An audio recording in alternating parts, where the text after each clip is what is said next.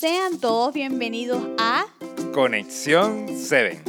Siempre es un agrado poder compartir con cada uno de ustedes las bellas enseñanzas que cada día nos regala la palabra de Dios. Así es, en la meditación del día de hoy, como hemos visto, el pueblo de Israel se encontraba cautivo en Babilonia, pero Dios les recuerda una linda promesa a su pueblo.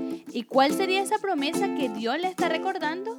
Dios les recuerda que algún día serían liberados, pero primero que tenían que pasar por la prueba que estaban viviendo.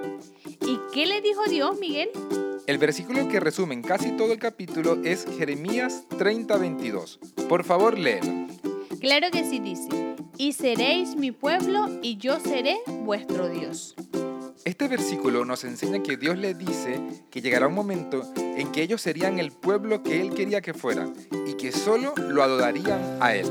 Oh, qué interesante, Miguel. Pero ¿por qué no lo liberó antes?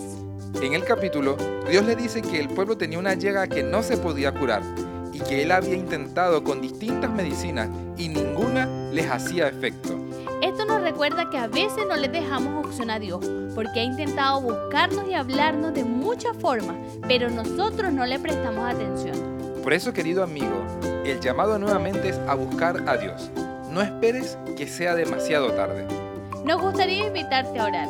Oremos. Amante Padre Celestial, gracias por la linda reflexión que nos regalaste hoy. Gracias Señor porque nos enseña que tú quieres que solamente te adoremos a ti, el único Dios verdadero. Te pedimos Señor que sanes cualquier llaga que haya en nuestro corazón, oh Dios, y que podamos serte fiel siempre. Gracias, bendícenos en este día. En Cristo Jesús, amén. Amén. Querido amigo, el Señor quiere sanarte, el Señor quiere limpiar tu corazón. Permítele entrar. Te esperamos el día de mañana en un nuevo podcast de Conexión 7. Dios te bendiga.